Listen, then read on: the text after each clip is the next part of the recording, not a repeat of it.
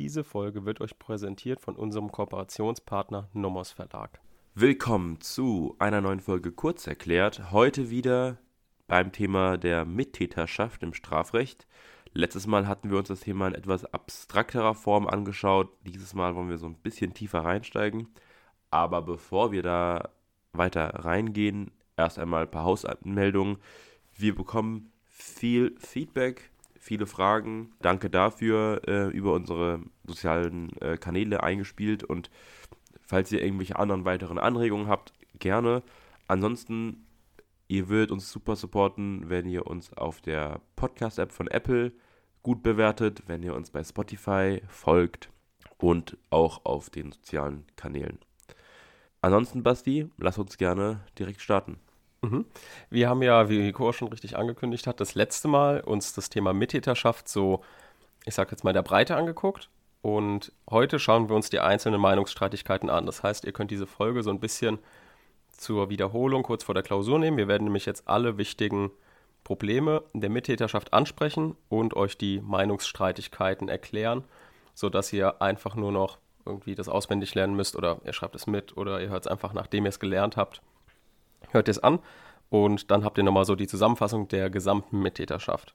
Deswegen starten wir mit dem unangenehmsten Problem, also aus meiner Sicht jedenfalls, was ich als Studierender überhaupt nicht gemocht habe. Das ist die sukzessive Mittäterschaft, weil die schon ein bisschen komplizierter ist. Und schauen wir uns erstmal an, was denn der BGH zur sukzessiven Mittäterschaft sagt. Was ist denn das eigentlich? Eine sukzessive Mittäterschaft liegt nur vor, wenn jemand in Kenntnis und Billigung des von einem anderen begonnenen Handelns in das Geschehen als Mittäter eingreift. Das heißt, es ist bereits mit der Tatausführung begonnen worden von einem ursprünglichen Alleintäter und dann kommt jemand hinzu, und mischt mit, sozusagen. Dann geht das Zitat weiter. Und er sich mit dem anderen vor Beendigung der Tat zu gemeinschaftlicher weiterer Ausführung verbindet. Das heißt, ihr merkt schon, auch in diesem Zitat ist schon drin, ah, trotzdem müssen wir noch diese Voraussetzung aus 25 Absatz 2 irgendwie drin haben. Also wir brauchen weiterhin einen Tatbeitrag, eine gemeinsame Tatausführung und einen gemeinsamen Tatplan oder eine gemeinsame Verbindung von beiden auf subjektiver Ebene. Darüber hinaus ist nötig, dass der Hinzutretende in der Vorstellung handelt, die Herbeiführung des tatbestandsmäßigen Erfolges durch sein eigenes Handeln weiter zu fördern. Das heißt, der andere, der dazukommt, der muss schon irgendwie Bock darauf haben, dem anderen zu helfen. Also es nutzt nichts, wenn er das nur für sich alleine tut oder gar nicht merkt, dass er gerade dem anderen ursprünglichen Alleintäter hilft. Wir brauchen eine subjektive Verbindung, was dann sozusagen den Tatplan aus der normalen Mittäterschaft, die nicht sukzessiv ist, ersetzt. Und wer das genauer nachlesen will, das ist aus der BGH-Entscheidung vom 21.02.2017, also relativ aktuell. Ähm, 3 STR 455-16 ist auch nochmal unten verlinkt.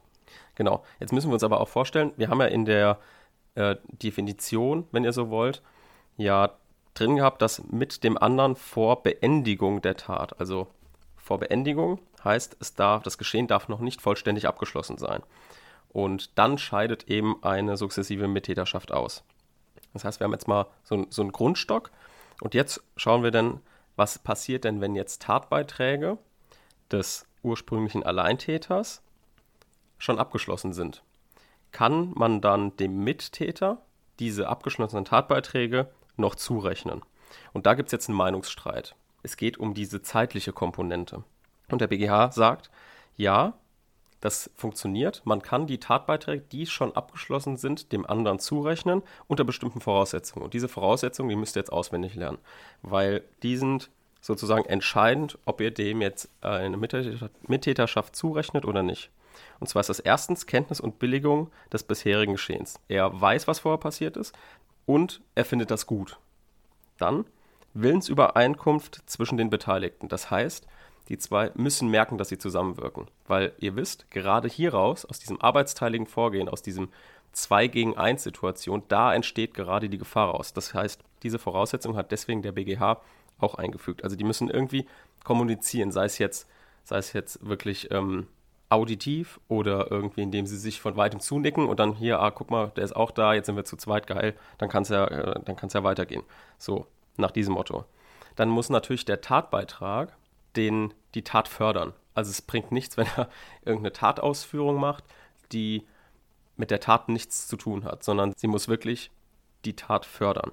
Genau, und dann brauchen wir noch ein Indiz, das sowohl die Tatherrschaftslehre als auch die modifizierte Animus-Theorie, je nachdem, welcher ihr folgt, beide irgendwie haben wollen. Und zwar ist das, dass dieser Tatbeitrag schon irgendwie wie die Mittäterschaft aussehen muss. Ihr braucht einen Indiz, einen Hinweis, okay, ist das jetzt Mittäterschaft oder nicht? Also, weil ihr müsst es ja abgrenzen auch zur Beihilfe, ne? Und das ist dann sozusagen dieses Kriterium. Die modifizierte Animus-Theorie, die stellt ja auf dieses Interesse ab. Und da wir ja dem BGH in diesem Fall folgen und der BGH ja auch auf die modifizierte Animus-Theorie abstellt, überlegt er, okay, hat denn der andere irgendwie ein Interesse daran, an der Tat, ein großes Interesse, das ihn Täterwillen vermittelt. Und das ist insbesondere die Beuteteilung.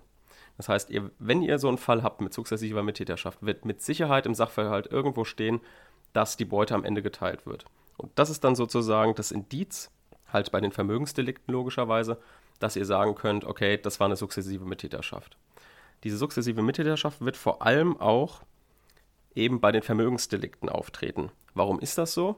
Weil der Klausurensteller natürlich die schwerste Konstellation haben möchte. Und das ist eben nun mal die bei Vermögensdelikten, denn hier fallen die Vollendungsphase und die Beendigungsphase zumeist nicht zusammen. Also die Vollendungsphase ist nicht gleich die Beendigungsphase. Die Beendigungsphase ist, wenn die Beute gesichert ist.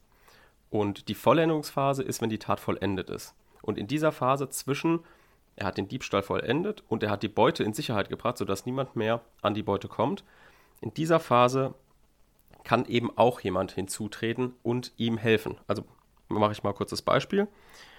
Der A hat einen Diebstahl begangen, der Diebstahl ist vollendet. Alle ta objektiven Tatbestandsmerkmale liegen vor, die subjektiven Tatbestandsmerkmale auch. Jetzt muss er aber irgendwie die Beute noch sichern. Also er ist jetzt gerade rausgegangen aus dem, von dem Schrottplatz runter, hat die Kupferkabel oder was auch immer im Arm und weiß jetzt aber nicht, ah, wie komme ich denn jetzt hier weg? Hinten kommt schon das Blaulicht und er muss jetzt irgendwie schnell los. Und dann kommt der B mit seinem Auto und hilft ihm beim Abtransport der Beute. Das ist so ein Klassiker. Und ist er jetzt nur Mittäter oder Beihilfe? Beihilfe. Beihilfeleister. Nennt man das so? Ja, Beihilfeleister. Und hier müsst ihr jetzt einmal diese sukzessive Mittäterschaft anwenden, auch in der Kenntnis, dass ihr jetzt eigentlich eine klassische Abgrenzung Täterschaft und Teilnahme vornehmt, aber unter dem Aspekt der sukzessiven Mittäterschaft. Also, wenn ihr sagt, okay, er kann hier zwischen Vollendung und Beendigung noch hinzutreten, dann ist er ein sukzessiver Mittäter. Sagt ihr aber, nee, das geht eben nicht mehr, weil nach der Vollendung kann niemand mehr hinzutreten, dann ist es eben eine Beihilfe gewesen. Genau, die herrschende Lehre sagt jetzt, nee, das funktioniert nicht. Nach der Vollendung kann man nicht mehr hinzutreten, denn es fehlen die klassischen Voraussetzungen des Paragraph 25.2. Und hier wird insbesondere vorausgesetzt, dass man eben arbeitsteilig vorgeht. Und während der Tat sind sie nicht arbeitsteilig vorgegangen. Deswegen hat derjenige, der hinzukommt, auch keine Tatherrschaft, was sie ja gerade fordern. Außerdem stützen sie sich noch darauf, dass der Vorsatz des Hinzutretenden ja erst nachträglich hinzukommt, weil ja während der Tatausführung er noch gar nicht da war und deswegen auch gar keinen Vorsatz haben kann. Das heißt, die sagen, ja, das ist so ein typischer Dolus Subsequenz. Das haben wir uns angeguckt, als wir den Vorsatz behandelt haben. Dolus Subsequenz ist der nachträgliche Vorsatz und der nachträgliche Vorsatz ist kein Vorsatz normalerweise, um den subjektiven Tatbestand zu erfüllen. Denn er hat eben den Vorsatz, wie gesagt, nicht bei der Begehung der Tat gehabt, nach 16 Absatz 1, sondern eben erst danach. Das ist also die herrschende Lehre. Und der BGH, der ist dann natürlich anderer Meinung und der sagt, die Mittäterschaft ist auch zwischen Vollendung und Beendigung möglich. Und warum? Weil ansonsten bei den Vermögensdelikten diese Vorverlagerung der Vollendungsstrafbarkeit, also eben nicht auf den Zeitpunkt der Beendigung, sondern auf den Zeitpunkt der Vollendung, sich zugunsten eines späteren Beteiligten auswirkt. Die sagen also, ach guck mal, der hat ja eigentlich wirklich einen riesigen Tatbeitrag geleistet und wäre eigentlich normalerweise Mittäter, wenn eben nicht das Strafgesetzbuch ausgerechnet bei den Vermögensdelikten die Vollendungsphase nicht auf die Beendigungsphase legt, sondern eben ein bisschen früher ansetzt. Und davon soll eben nicht derjenige profitieren, der auch ich sage jetzt mal, mit bösem Vorsatz dazukommt, um auch wirklich hm, zu der Tat einiges beizutragen, was eben über die normale Beihilfe hinausgeht.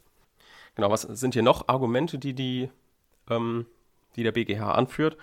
Ähm, insbesondere führt er an, dass diese Beutesicherungsphase, also diese Phase zwischen Vor Vollendung und Beendigung des Diebstahls, dass die eben besonders wichtig ist. Also, weil der ganze Diebstahl hat dem Dieb letztendlich ja nichts gebracht, wenn er die Beute nicht hat. Also ist diese Beutesicherungsphase eine wichtige Phase und wer da eben einen Tatbeitrag zu leistet, der muss eben auch möglichst hart bestraft werden und das geht eben nicht, wenn man nach 27 die Beihilfe annimmt, sondern eben die Täterschaft. Die sagen eben auch, es ist eben nicht relevant, wann jemand einen Tatbeitrag leistet, sondern es ist eben wichtig, dass er einen Tatbeitrag leistet. Also, dass er mitwirkt. Das ist ja insbesondere relevant und dass er eben einen, einen besonders großen und wichtigen Beitrag leistet. Also, die stellen auf die Qualität des Tatbeitrags und nicht auf den Zeitpunkt des Tatbeitrags ab. Und hier ist eben bei diesen Vermögensdelikten maßgebend, dass die Beute geteilt wird. Daran erkennen wir, wie wichtig dieser Tatbeitrag war, weil der Dieb ja ansonsten dem anderen nichts abgeben würde. So kann man sich das ein bisschen merken. So, aber wenn derjenige, der jetzt zum Abtransport der Beute hinzukommt, aber nichts mehr fördern kann, also beispielsweise, weil eben schon vielleicht die Kupferkabel dann äh, verloren gegangen sind oder sowas. Also wenn nichts mehr zum Fördern da ist, dann können wir ihm natürlich auch nichts zurechnen, ist klar. Und dann ist er eben kein Mittäter. Und jetzt nochmal ein exemplarisches Beispiel. Erstmal aus Sicht der herrschenden Lehre. Also, nehmen wir mal einen ähm, Wohnungseinbruchsdiebstahl. Und zwar der Täter, also der Alleintäter, der ursprüngliche Alleintäter, der hat einen Wohnungseinbruchsdiebstahl begangen, indem er das Türschloss entfernt hat und ist damit strafbar nach Paragraphen 242, 244 Absatz 1 Nummer 3, also der Wohnungseinbruchsdiebstahl. Und jetzt kommt aber erst zur Wegnahme sein Kumpel dazu. Und da sagt die Literatur eben, ja, der hat halt eben gerade keinen Wohnungseinbruchsdiebstahl begangen, weil er später dazu kam. Man kann es ihm nicht zurechnen. Das heißt, der Kumpel ist nur wegen Paragraph 242 strafbar und der Haupttäter ist wegen 244 strafbar. Also hier unterscheiden sie so ein bisschen, dass man Tatbeiträge, die jemand vorher erbracht hat, dem anderen nicht zurechnen kann, wenn sie abgeschlossen sind. Das sagt ja, wie gesagt, die Literatur. Und wie gesagt, da wir ja das eben schon besprochen hatten, wie der BGH das sieht, also der hat ja diese bestimmten Voraussetzungen. Also wenn derjenige, der dazu kam, wusste, dass es ein Wohnungseinbruchsdiebstahl ist, es gut fand und mit dem Alleintäter, dem ursprünglichen Alleintäter, eine Willensübereinkunft hatte und den Tatbeitrag gefördert hat und vielleicht die Beute geteilt wird, dann sagt der BGH gut, dann kann auch, obwohl er die Tür nicht aufgebrochen hat, kann er trotzdem wegen 244 bestraft werden und nicht nur wegen 242. Werbung. Auch heute haben wir wieder eine kleine Empfehlung für euch. Und zwar haben wir uns diesmal gedacht, passend zu unserer Reihe Täterschaft und Teilnahme gerade, vor allem Mittäterschaft, haben wir euch jetzt mal vom Nomos Verlag ein Buch rausgesucht, wo das alles relativ gut beschrieben ist. Und zwar ist das das Buch Strafrecht allgemeiner Teil von Kindhäuser Zimmermann. Das ist jetzt in der Neuauflage erschienen hat knapp 500 Seiten und behandelt, wie gesagt, den gesamten AT. Ist vor allem für die Erstsemester gut, also zur Einführung in den Allgemeinteil, aber auch zur Wiederholung, weil es, ich sage jetzt mal, unter den, unter den Paragraphen wie Alleintäterschaft nicht nur die Begriffe erklärt, sondern eben auch Vertiefungshinweise hat und sehr viele Fußnoten, wo man nochmal vielleicht auch für Hausarbeiten irgendwie nachrecherchieren kann. Das heißt, dort um die Seite 350. Dort findet ihr auch die Mittäterschaft. Auch genau das, was wir heute nochmal mit euch besprochen haben. Deswegen könnt ihr da gerne mal reinlesen. Wie gesagt, ist vom Nommers Verlag das Buch Strafrecht allgemeiner Teil von Kindhäuser Zimmermann. Werbung Ende. So viel also zur sukzessiven Mittäterschaft. Jetzt kommen wir zum Mittäterexzess. Der Mittäterexzess ist jetzt nicht sonderlich schwer. Ihr müsst ihn nur kennen, damit ihr die Falllösung richtig einordnet. Also grundsätzlich sind einem Beteiligten nur solche Tatbeiträge zuzurechnen, die im groben Maß sich innerhalb des gemeinsamen Tatentschlusses bewegen. Also wenn jetzt jemand Qualifikationsmerkmale oder weitere Straftaten begeht, die nicht vom Tatentschluss erfasst waren, von beiden vorher, dann ist das eben ein Mittäterexzess und der derjenige, der diese Qualifikationsmerkmale oder weiteren Straftaten nicht begangen hat, kann das kann ihm eben nicht zugerechnet werden, dass der andere halt über den Tatplan hinaus gehandelt hat. Beispiel ist A und B begehen einen Diebstahl. Das war vorher alles verabredet, alles entspannt. Und der B führt jetzt eine Pistole mit sich und der A weiß davon nichts. Das heißt, wir können dem A hier jetzt nicht zurechnen, dass der B eine Pistole mitgeführt hat, weil das war nicht vom Tatentschluss erfasst. Das wäre jetzt, ich sage jetzt mal laienmäßig, das wäre unfair. So, weil er wusste es nicht, er hat, äh, das war auch nicht vom grob umrissenen Tatplan erfasst, sondern das war überhaupt nicht abgesprochen. Waffe sollte nicht mitgenommen werden. So, hier ist jetzt halt nur der A wegen 242, 25.2 zu bestrafen und der B halt eben wegen 244 Absatz 1 Nummer 1a, weil er eben eine Waffe beim Diebstahl mit sich geführt hat. Wenn jetzt aber das so vom groben Tatplan erfasst war, also wenn sie gesagt haben, wir nehmen aber mal lieber zur Sicherheit äh, eine Waffe mit, dann ist es jetzt egal, ob der vielleicht eigentlich einen Totschläger gemeint hat, der andere aber eine Pistole dabei hatte. Weil das war vom grob umrissenen Tatplan dabei. Wir nehmen Waffen mit, um eventuell den Diebstahl mit Gewalt durchzusetzen oder mit Bedrohung durchzusetzen. So, das heißt, das ist also vom grob umrissenen Tatplan erfasst gewesen, dann ist es kein Mittäterexzess. Aber wenn wirklich gar nicht darüber gesprochen wurde oder was vollkommen anderes durchgeführt wurde, dann ist es natürlich eben ein Mittäterexzess. Kleiner Trick jetzt an der Stelle, was in der Klausur vielleicht drankommen kann, da müsst ihr im Sachverhalt genauer gucken, ist, wenn der Mittäter das hätte vorhersehen können. Also wenn es genug Anzeichen dafür gab, dass der andere jetzt eine Pistole mitnimmt, indem er zum Beispiel den anderen fragt, ja, ähm, hast du noch Munition oder sowas, dann könnte der andere denken, okay, wofür braucht er jetzt Munition? Also hätte er es vielleicht ahnen können. Und dann kann man vielleicht noch über eine Fahrlässigkeitstat oder einen Fahrlässigkeitsvorwurf an den Mittäter stellen. Da müsst ihr ein bisschen aufpassen. Also da könnt ihr vielleicht nochmal über einen Fahrlässigkeitsvorwurf nachdenken. So viel zum Mittäterexzess und das sprecht ihr natürlich auch im Rahmen von 25 Absatz 2 an beim Mittäter. Ob der jetzt das, was der andere noch begangen hat, auch noch zusätzlich zu dem Diebstahl zugerechnet bekommt, also diese Waffe. Genau, dann kommen wir zum nächsten Problem. Hier, ihr merkt schon, es reihen sich Probleme an Probleme, und zwar die Bandenchef-Problematik. Die ist, wie gesagt, auch nicht sonderlich umstritten, jedenfalls nicht mehr. Hier geht es darum, dass der typische Bandenchef oder der Mafia-Boss ja meistens bei der Tatausführung nicht dabei ist, sondern der ist im Hintergrund tätig und lässt für sich handeln. Und da musste man natürlich auch eine Konstellation sich ausdenken, dass eben der auch irgendwie bestraft werden kann. Und diese Konstruktion nennt man Lehre von der funktionalen Tatherrschaft. Hiernach kann eben dem Bandenchef eine Mittäterschaft zugerechnet werden, da er zwar bei der Tatausführung ein Minus hat, also er hat bei der Tatausführung nahezu nichts begangen. Aber das gleicht er halt eben durch ein Plus bei der planenden Vorbereitung aus. Dieser Meinung hat sich auch der BGH angeschlossen, wonach es bei ihm sogar schon ausreicht, wenn der Hintermann den Dieben regelmäßig Aufträge erteilt. Dann, das heißt, er muss nicht bei jedem Auftrag bestimmt planen, sondern es reicht, wenn er regelmäßig Aufträge vergibt. Also wenn man irgendwie einen Bandenchef in ihm sieht oder den Anführer, sage ich jetzt mal. Das werdet ihr vom Gefühl in der Klausur ja irgendwie einordnen können.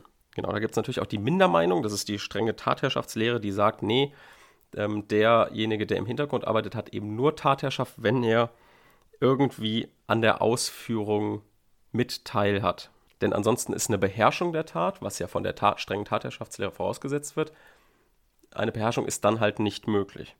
Und das geht halt nur, wenn beispielsweise ein Funkgerät oder heutzutage ein Handy oder sowas, wenn der Hintermann also mit Handy zugeschaltet ist und dann irgendwie Anweisungen erteilt oder so. Ist natürlich veraltet. Heutzutage sieht man das so, dass die Lehre von der funktionalen Tatherrschaft die herrschende Meinung ist und deswegen folgen wir der natürlich auch und sagen, ja, sprechen das Problem an. Im Rahmen der Mittäterschaft kann man dem Bandenchef, der ja nie der Tatnächste ist, kann man ihm das, was die Tatnäheren ausgeführt haben, auch zurechnen über 25.2. Und da sagen wir, ja, der hat zwar in der Tatausführung ein Minus gehabt, das gleicht er aber durch ein Tatplus in der Tatplanung aus. So, dann kommen wir jetzt zum letzten Problem. Und zwar, wie wirkt sich denn aus, wenn ein Mittäter, und zwar derjenige, der am Tatnächsten ist, was ist denn, wenn der sich jetzt in der Identität des Opfers irrt, also ein Error in persona in sich trägt? Genau, also geht es jetzt um die Auswirkung des Error in Persona auf den Mittäter. Den hatten wir schon mal in einer früheren Folge. Das ist also, wenn jetzt derjenige, der näher an der Tat ist, aus Versehen die falsche Person tötet. Und zwar ist es, sage ich jetzt mal so, von der Tatplanung gewesen, die beiden Mittäter planen, okay, wir bringen den um. Ich bin Backup sozusagen und der andere soll töten. So, und da, dann derjenige, der tötet, der tötet die falsche Person. Kann es jetzt dem anderen, der eben im Backup war, kann ihm diese Tötung zugerechnet werden, weil das war ja eigentlich die falsche Person. So, da sagt jetzt die herrschende Meinung, sagt, ja, kann ihm zugerechnet werden. Er hatte Vorsatz bezüglich der Tötung dieser Person. Es ist kein Exzess, weil es subjektiv vom Plan, äh, äh, subjektiv im Plan enthalten war. Und wir wissen ja, die Tatplan, der Tatentschluss ist was Subjektives. Nur hierauf kommt es an. Die Gegenmeinung sagt, nee, kein Vorsatz. es handelt sich hier um einen Mittäter-Exzess, denn die Tat hat sich nicht mehr im Rahmen des objektiven Tatplans gehalten. Und die verobjektivieren sozusagen dieses Tatbestandsmerkmal Tatplan. So, jetzt habe ich für, Gurschen einen Fall. Und zwar geht es darum, dass, sage ich mal, wir beide haben irgendwie Geldnot. So, wir haben, überlegen uns, okay, wir wollen den Tee überfallen. Wir sagen, okay, wenn wir dabei erwischt werden, dann schießen wir auf Verfolger. So, das war unser Tatplan, ja. Dann überfallen wir jetzt den Tee und dann kommt, kommt die Polizei. Wir hören Martinshorn und wir denken, okay, scheiße, wir müssen, wir müssen weg. Und wir merken, oh, uns verfolgt jemand. So, und du läufst vorne und drehst dich um und schießt. Und dann werde ich getroffen. Krankenwagen kommt, ich werde gerettet und so weiter. Und jetzt ist die Frage, ob ich wegen einem versuchten Mord in Mittäterschaft bestraft werden kann. Und zwar an einem versuchten Mord in Mittäterschaft an mir selbst. Weil du ja auf mich geschossen hast. Du hast halt nicht gewusst, okay, ich laufe jetzt genau hinter dir. Aber jetzt ist halt die Frage, kann ich an einem versuchten Mord an mir selbst bestraft werden? Was meinst du? Okay, also nochmal. Ich laufe vor dir mit der Intention, genau, dich du läufst zu vor mir. töten. Nee, nee, nee, du läufst vor mir. Wir hatten vor im Tatplan enthalten, nach unserem Raub rennen wir ja. weg. Wenn uns jemand verfolgt, dann wird auf die Verfolger geschossen. Und du denkst, ich bin ein Verfolger, weil es dunkel ist, erkennst du mich nicht. Und dann schießt du auf mich. Und du bist klar, du bist wegen versuchtem Mord in Mittäterschaft, bist du dran. So, das ist klar. Aber jetzt kommt es darauf an, kann der Schuss auf mich selbst von dir, weil wir ja Mittäter sind, gegenüber mir zugerechnet werden. Also mhm. bin ich jetzt sozusagen, obwohl ich angeschossen wurde, an einem versuchten Mord an mir selbst in Mittäterschaft strafbar. Ja, ich würde sagen, auch wenn es super kurios klingt, ja, weil du mhm. ja quasi diesen, dieses Ergebnis in Kauf genommen hast und zwar nicht nur, also du hast ja zugestimmt und du wolltest es auch so haben und hast in Kauf genommen, mhm. dass irgendjemand stirbt bzw. verletzt wird und in dem Fall bist du es selber. Ich würde fast, also auch wenn es super kurios ist, würde ich sagen, ja, du bist dafür auch strafbar. Genau, also du folgst der herrschenden Meinung, das ist natürlich auch umstritten und zwar genau mit den zwei Theorien, die ich eben angesprochen hatte. Also die herrschende Meinung sagt ja, Vorsatz plus, kein Exzess, denn der Tatplan ist etwas Subjektives und es war eben ähm, subjektiv von unserem gemeinsamen Tatplan erfasst, dass auf Verfolger geschossen wird. Und dann ist es eben ein untauglicher Versuch, weil ich für mich selbst eben kein ta taugliches Tatobjekt bin. Aber das ist für, die, für diese Versuchsstrafbarkeit irrelevant. So, dann die Mindermeinung sagt natürlich, nee, kein Vorsatz, denn Exzess, weil der Tatplan ist objektiv und es war vom Tatplan nicht mehr erfasst. So, was sind hier Vor- und Nachteile? Bei der herrschenden Meinung ist natürlich der Nachteil, dass, wie du gesagt hast, es ist kurios. Also Täter ist gleich Opfer. Das ist ja normalerweise, ist ja normalerweise nicht so. Andererseits ist die Argumentation dafür, dass es einfach konsequent ist, weil es eben genau so immer mit dem Tatplan gemacht wird. Subjektiv und vom Tatplan erfasst. Auf Verfolger wird geschossen. Ja, ich war aus Sicht von dir war ich ein Verfolger. Dann Pro für die äh, Mindermeinung ist natürlich, dass der verletzte Täter nichts beherrscht hat. Also von, nach der strengen Tatherrschaftslehre wird ja eine Beherrschung der Tat gefordert und wenn auf mich selbst geschossen wird, dann ist ja objektiv keine Beherrschung mehr möglich. Genau. Und damit sind wir auch fertig für heute. Dann? Das waren also alle Probleme, die ihr über die Mittäterschaft können müsst. Und dann bis zum nächsten Mal. Danke fürs Zuhören. Tschüss.